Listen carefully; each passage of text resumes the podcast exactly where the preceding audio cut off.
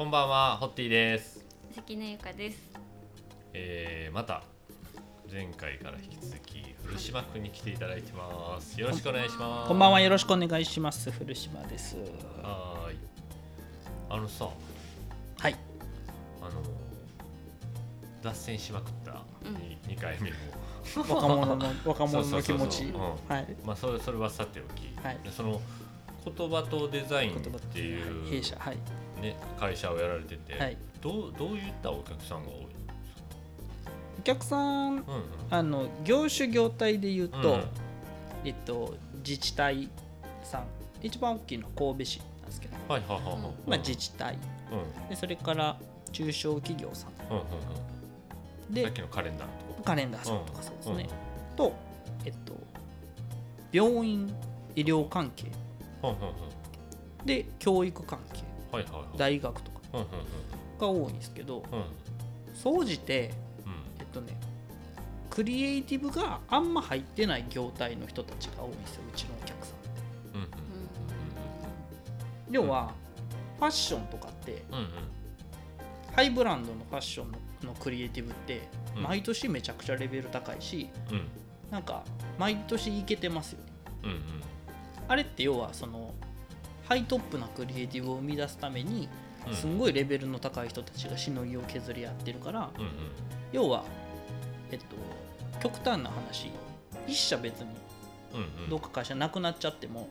うん同じような高いレベルの人たちがまた次やらはる。うんうん。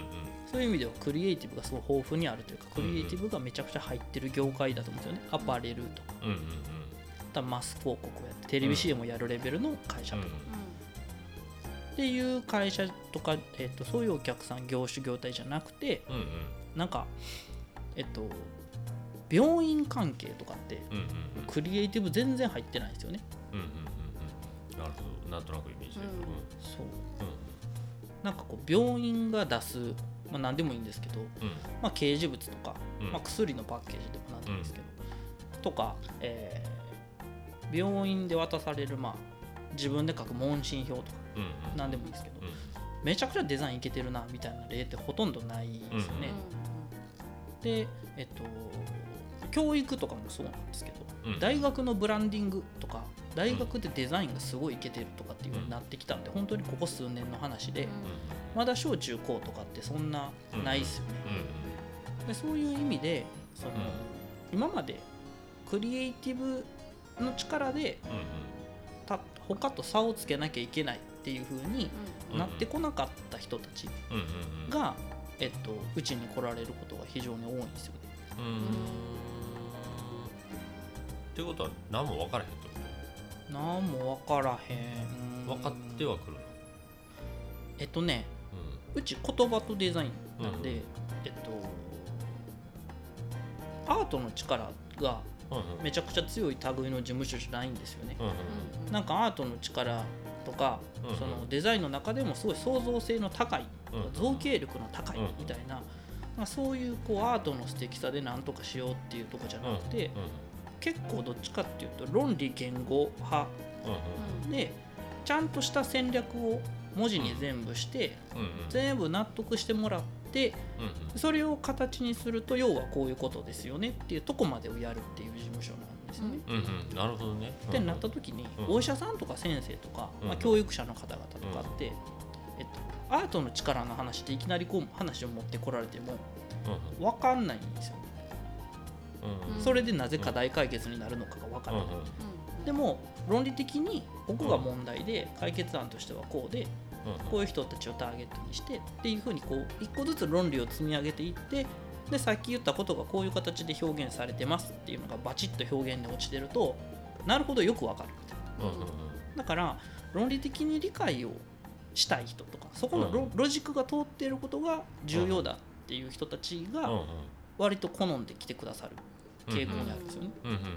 で僕らもそういう人たちの方がやりやすいんですよ。うーん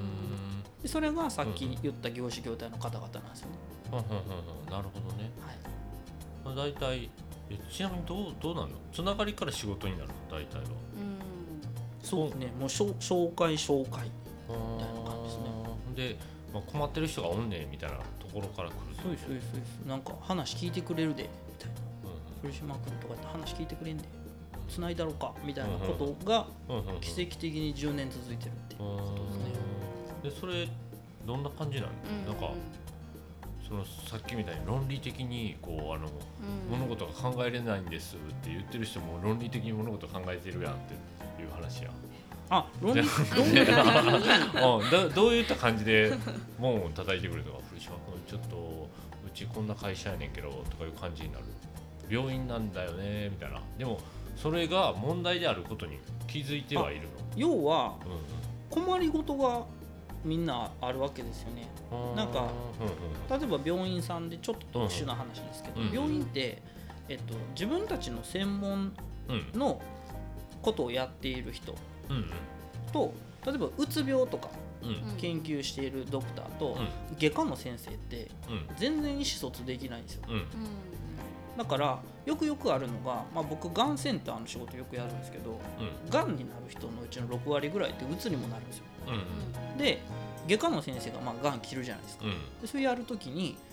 がんの治療してんのに全然患者さんの状態良くならへんのがなんでやっていうこと長年皆さん外科医の先生は苦労されるんですよ。悩まれるんですよ、が、ん。切ってんのになって、でも、うつ病のことやってる先生に見せるとあこれうつなってるからだからがんはがんで治療うつはうつで治療せんなあかんでみたいな状況になるんですけど、この横のつながりが非常に薄いから、なかなか外科の先生ってそのうつの人のところに患者さん回さないです。よ。で僕が今やってる仕事例えばで言うと、そのがんになった人がうつ病になった時にこのうつ病になった人たちに医療医療者はどういうふうに接していくことが大事ですよっていうのを別の専門のその外科の先生とか内科の先生に伝えるためのコミュニケーションツールというか医療用のし、えっと、医療用の資料みたいなのを作ってたりするんですよね。でこの時にそのうつ病の先生たちやめちゃくちゃ賢いんで、まあ、専門用語だったりとか、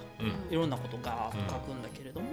それだとまあ分かりにくいんで、うん、一旦これを平たい言葉に直して、うん、で見やすい順番にして見やすい構成にして、うんうん、でこういうふうに書き下しましたっていうふうにしたものを別の専門の先生とかに持ってって、でこういうふうにあのがんの患者さんには対処してくださいねっていうマニュアルを作ったりするみたいなことをすると要はこの横のつながりのコミュニケーションがちょっと円滑になるみたいな。そういう翻訳をやったりとかっていう相談を要はまあうちに持ってくるでまあが外科の人に伝えたいツールを作りたいんだわみたいな相談を持ってくるんですよね。なるほどなるほど。問題は分かってる。問題は分かってる。それの伝え方が分からへんみたいな感じになってる。ですです。とか病院立ち上げたいんだわでそれだけは決まってんだわっていう相談が来る。あとどうしたらいい。まあ、もちろん病院立ち上げる立ち上げ方分かってるんですよ、うんうん、だけどどうすればその要は自分のやりたいことをやるなんかどういう病院かが伝わるようにできるかなとか、うん。うん、自分のやりたい医療はこうなんだけどそれが伝わるようにするにはどうしたらいいかなみたいなことをうちに相談に来られるみたいな感じですね。そそんな感じが多い多い多くのデザイン会社って。ああうちはちょっと珍しいかもしれないです。したらいい。なんかそれこそカレンダーの兄ちゃんが言ってたのは、えっとなんかアメリカに留学してた時に、ジンを作りたいって言って、ポートランド行ってたってあそうです、ポートランドでジン作るってなった時に、まあなんかジン作ってんねって言ってたら、うん、ほなデザイナー紹介してるとかカメラマン紹介してるとかって言っていろんな人が集まってきて結果的にはなんかライター来たりとかすすごいこういろんなスタッフの夫人がしらまりできて、うん、であクリエイターとものを作ると、うん、自分だけやったらこんなんしかできへんと思ったけどこんなおもろいもんできるんやっていうのをまあ経験して向こうでね。向こうで。で日本でもクリエイターとなんかもの作りたいっていうふうに思って、で大阪帰ってきてからなんか結構いくつか大阪で名前通ってるデザイン事務所さんに行ったんですって、うんうんうん、そしたら、まあ、まず言われたのがその、カレンダーのデザインやったらこんなデザインどうですとか、うんうん、カレンダーのデザインするんやったらいくらいくらの見積もりになりますみたいな話をどこの事務所でもまあされた、うんうん、でその時になんかうちに来た時に、うんうん。なんかそのこんなカレンダーあったらいいっすよねとか、うんカレンダーってこう季節商品やからうん。うんこのカレンダーの売れる時期逃しちゃうともうあと在庫なっちゃって大変っすよねうん。みたいななんかそういうカレンダーが抱えてる問題とか、まあ、カレンダーにまつわる雑談とかっていうのだけして帰ってったみたいなのがあった時に、あなんかこの人やったら最終どうなるか分からんけど、まあ、相談乗ってくれそうと思ってでそこからのお付き合いみたいな感じなんですよね。だからなんかそれそれやからやっぱデザイン事務所じゃないんかなみたいな風に思う思ったなみたいなことがあって、そういうことか。そうなんですよね。僕とかさコーヒー屋やりたいからうん。こういうデザインにしてここはこうしたいくてこういう時にこう売りたいからこういうものがいるねとでそれのイメージは大体こんな感じでっていう。で次はこうこうしていきたくて今お客様のと僕らの間にこういうギャップがあるからこういうアイテムが必要やねんけどそれ書かれへんからお願いとかいう感じやんか言ったらうん。そうですよね。そういう仕事の進め方をしてそれをこう形にするデザイナー、うん。中谷みたいな感じ、なんですよ。そうですよね。でそういう人はいない？っていう発注の仕方をしてくる人はうちのお客さんにはあんまりっていうかまあほぼいないし。とってことはもうコーヒー屋やりたいねんけどどうしたらいいかなみたいな感じで来るってこうん夢はいっぱいあるんですよ。こんなコーヒー屋したいねんけどなみたいな。でも堀田さんみたいと、にっていうコーヒー屋にするためにどうしなきゃいけないかっていうことが筋道立てて全部決まっててあとないのは形だけみたいな人はほとんどいないです。はあ。いない。それをデザイン会社ってめっちゃやってんの？めっちゃやってると思う。そうかそれ言ってたな。ポスター作ってって言われてうん。疑いなくポスター作ってる会社めっちゃ多いと思いますよでもほんまにポスターいいかどうか分かんねえじゃないですか。っていう話をする人はまあいるっちゃいますけどでもそれはポスターじゃなくてウェブサイトですよねとかポスターじゃなくて DM1000 枚ですよねっていうこれも、まあまあ全部デザインの領域の話じゃないですか、っていうぐらいの横幅の展開であって、要は最終的に何をしようとするかっていうとデザイン会社をデザインをしようとしますよねやっぱり、ほとんどじゃないですか。ね、なるほどね。はい。ほんならえ例えばやけどさ、はい。コピーライター、はい。キャッチコピーを考えていてはい。こう来るやん。はい。その時とか、い。どういう仕事の流れなの？キャッチコピーを考えてって言われたらそういうことにならへんのかなんでキャッチコピーが必要なんですかっていうとこから始まるしたいんですか？新しいなんかこれを発売して、はあのーこれの、えービジュアルが、いはい。あのーこういうポスタービジュアルこれここに貼りたい。うん例えば百貨店のサイズがあるからこういうものをしたいと。うでこれ値段も分かるようにしたいし、んうんえーでもそれはあんまり目立たない方がいいし、うん。でも目に留まるようにここにキャッチを入れたくてその商品の売りはこういうこうこうやからそれをできるだけシンプルにしたいとかいう人はあんまりおらへんってこあえっと その場合はどうどうしたらいいの？広告代理店の人がデザイン会社とかうんうん。コピー制作会社とか要は手を動かすことを売りにしてる人たちにオファーを出す出し方が、まあ、うん。まさにそんな感じなんですよ多分。うん。はいはいはいはい。なるほどね。そう。うんうん。手手が欲しい人あうん。と手さえあればいいっていう人たちのオファーの出し方がそれで、でそういうことをやってたりするのはややっぱりその広告代理店さんとか、うん。コンサル会社さんとか、うんうんうん。マーケティングの会社さんとかっていうのが、うんうん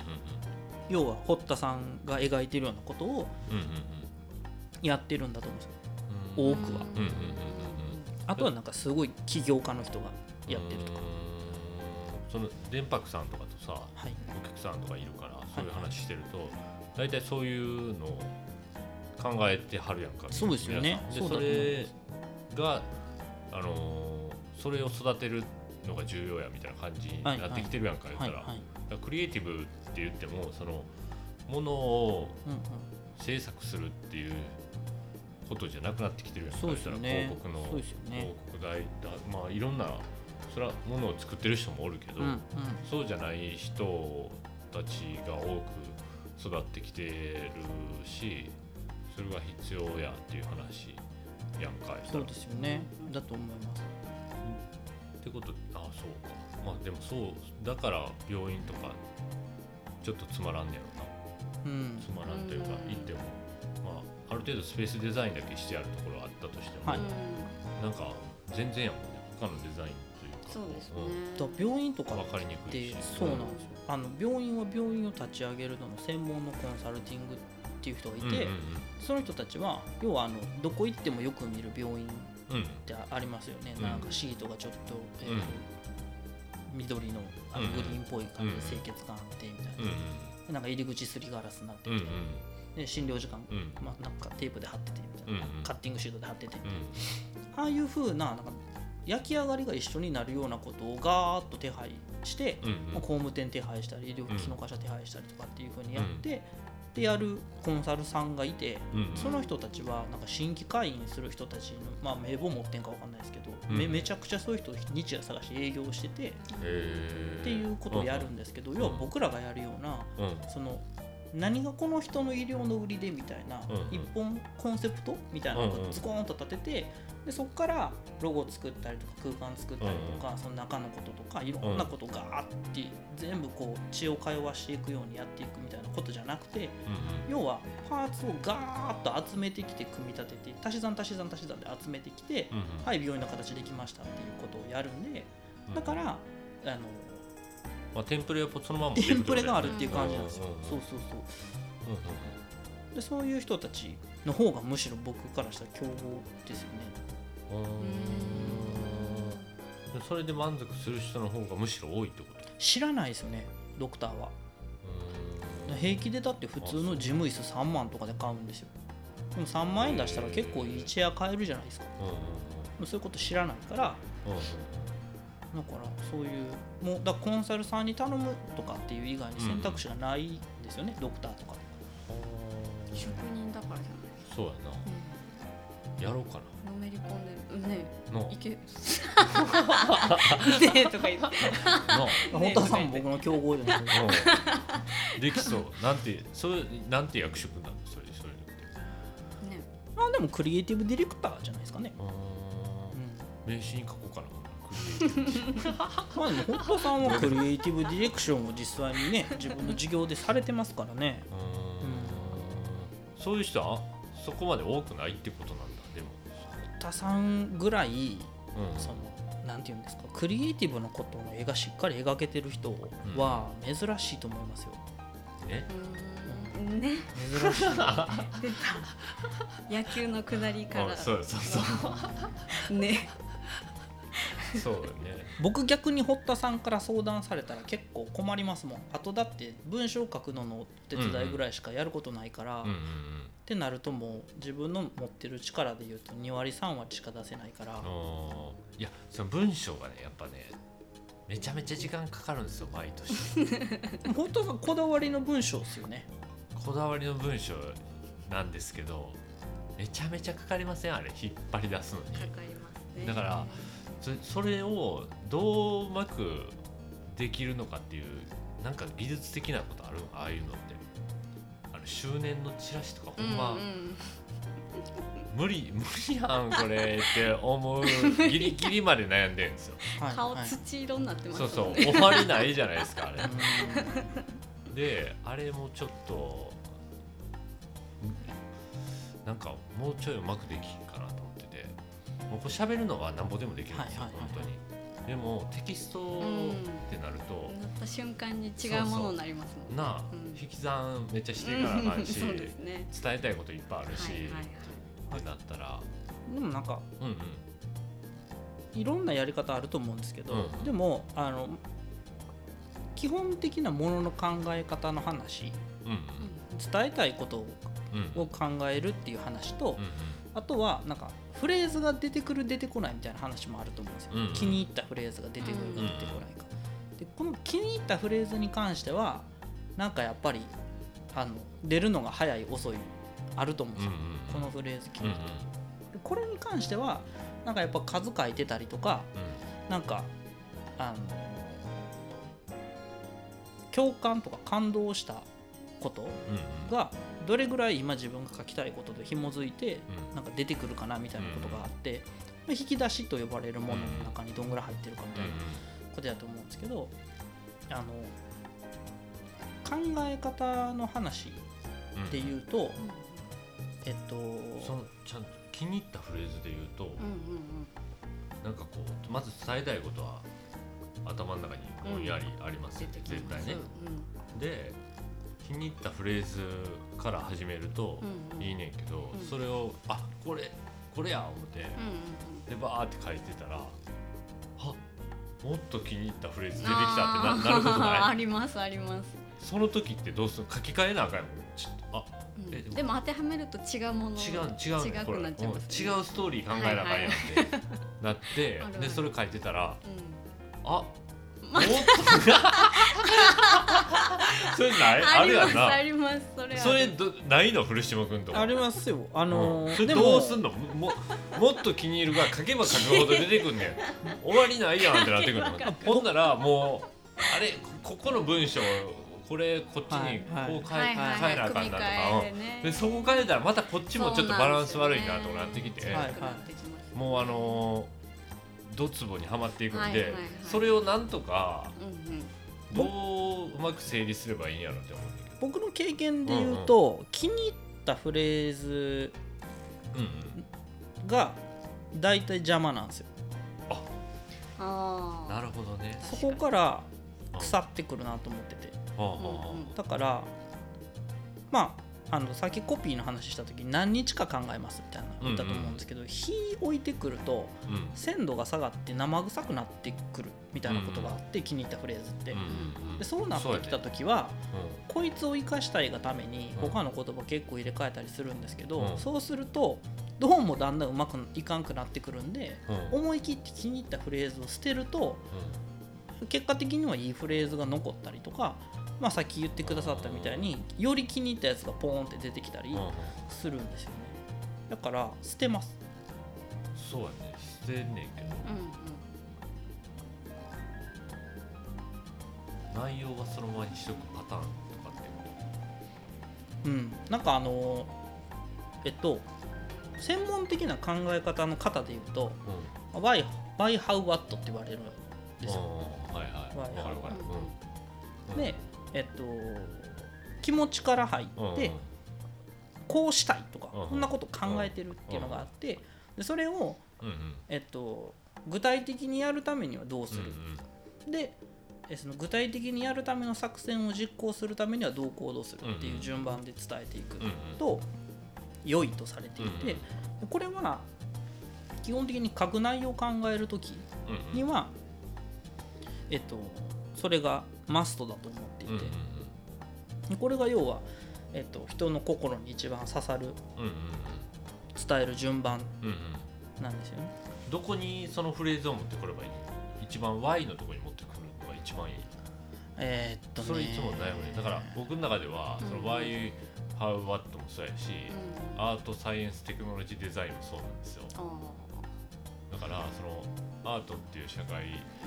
課題定義がはい、それを実行できてないのはなぜなのかっていうサイエンス的なことを定義した上考えて知識を入れた上で、うん、じゃあ今テクノロジーがこういうものがなかったりとかエンジニアリングがどういうものが必要なのかっていうのを考えて、はい、それをより良いものにするために、こう社会に受け入れてもらうためのデザイン伝え方があると思って、うん、Y もそうじゃないですか。大体なぜかっていうのはそう,、そういうことがあってどのようにしてっていうのがあって、じゃあ何をするのかっていうデザインになると思うんですよ、うん。はい、What っていう。でどこを強調する Y ですよね。だから空を飛びたい、うん。うん、なぜ飛べないのかっていうのを研究したら、こういう空力があってこういう重力があってこうすれば取れるんじゃないかっていうサイエンスが分かりました。ってなったらそれを利用して、えー、飛行機を作りました。ってなって、でそれは飛行機をより良いものにするためにデザインを座り心地が良くてとかいうふうに持っていったわけやって言ったら。あのそうですね。それを文章で置き換えると、Y があってワットで綺麗に回収しているかどうかが結構重要かなと思ってて、Y だけ読んでも大体分かんないんですよね抽象的だったり話が大きすぎて。どこに力を入れる？じゃあ僕はこの Y に力入れてあそれで合ってると思う。合ってると思う。空空をと大空は高く気持ちよさそうみたいなとか全然出てこへんけど今。例えばやけどここをバンって描くとなんかこうそのどうなりたいかっていうのは見やすいかなと思うんですけどでも、えー、ちょっと待ってこっちも大事やなとかなってくるんですよ、はい、書いてると、なぜできてないのかとか、うん、どうすればいいのかとか、うんうんうん、じゃあ僕たちは何をどういうふうに工夫していってあなたたちにこれを提供しますってなるわけですよね、うんうんうん。どどどこみたいな感じになります、ここだけ過ぎたらもうあのその回収できてないっていう感じでこことここがあまりにもこう、うんうん、離れすぎてるとこっちにも力入れなあかんやんってこっちとか言っても全然リスク分からへんと思うんだけど、ね、その Y だけ力入れすぎていきなりワットに飛ぶと、ハウがないから。あもちろん Y ハウワットの順番ですよ、うん、でそのあまりにもこう Y と Watt がなんかつながりにくい時もあるでしょわかりにくい。そんなことない。いやでも、うん、Y ハウワットが綺麗につながんないっていうのは、うん、Y ハウワットの研ぎ方が甘い時だと思うんですよ、うんうん、基本的には、うんうん、えっと目的があって、うんうん、目的をえっと達成するための作戦があって、うんうん、作戦をえっと、実際に行動に起こすにはどうしてっていうふうな、うんうん、この型にはめていくと、うんうん、ここで日本語が通っていないようだと、うんうん、まだやっぱり整理がしきれてないっていうことなので、基本的にはこの y h o w a t が、まあ、産業の日本語が文章として通るようになってるとこまでまず持っていくっていうのが一番大事なことやと思っててで、えっと、この1行ずつの日本語が、要はコピーライティングレベルに磨けてると、うんうん、ほぼほぼそれをフレーズとして頭と中間とお尻に持ってくると、うんうん、その中間をテキストでつないでいくと大体言いたいことは言い表せるようになっているはずなんですよね。うんうんなるほどね。私結構逆で考えてるかもしれない。うん、おいいね。逆パターン。なんか、まあ、なぜっていうのはまあまあ分かることで、うんうん、その後の2つって、うん、一番最初のやつがなくても分かるじゃないですか、うんうん、その後2つ読んだら、うんうん、あじゃあこう思ったんだなっていう、うん、なんかそういう感情読んだ時にそういう読み手が思うことが結構感動するっていうか、うん、書いてないけど分かるっていうのが結構キャッチコピーとかコピーっていうのにはなんか重要なんじゃないかなっていう感覚がすごいあって、うん、なんかその部分を、まあ、作り作り出すわけですよね、うん、そのコピーライターの人って。ってなるとなんかこう当たり前の文章を当たり前にまあ言葉は選んで、それもちろん、あの言い換えられもどうにでもなると思うんですけど、なんか順番を最後だけとかにして、なんかそのキャッチコピーになるともう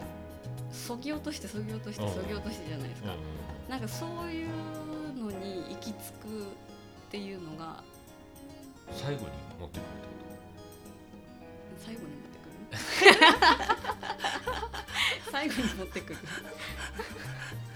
文章がちょっと違うよね。何もないです、はい、最初最初に持ってきちゃうみたいな感じかもしれないです。そのそぎ落としたものを。あはいはいはい。ドンと、うん。うんうんうん、でもそこでなんかそれを一文を読んだら、うん、次を読みたく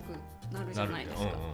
なんかそういう文章力みたいなのがすごくいい文章だなって個人的には感じるので、なんかそういう文は作りたいなっていう感じで作ってます、文章最初にああどうしたんですかあなるほどね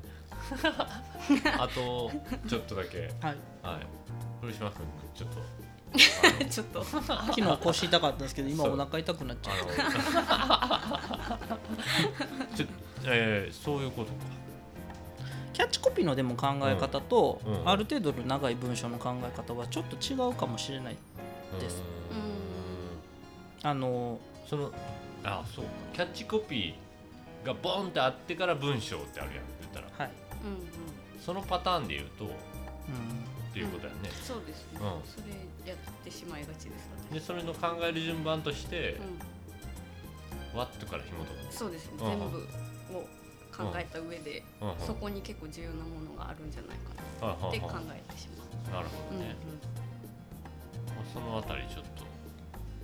えっと今思考がパニックになって 違う意識になってしまってるから、ね、下腹部に力が入ってると思うんで、はい、あの次回に。次回？今何分大丈夫です大丈夫です大丈夫です。またねバイバイ。バイバイ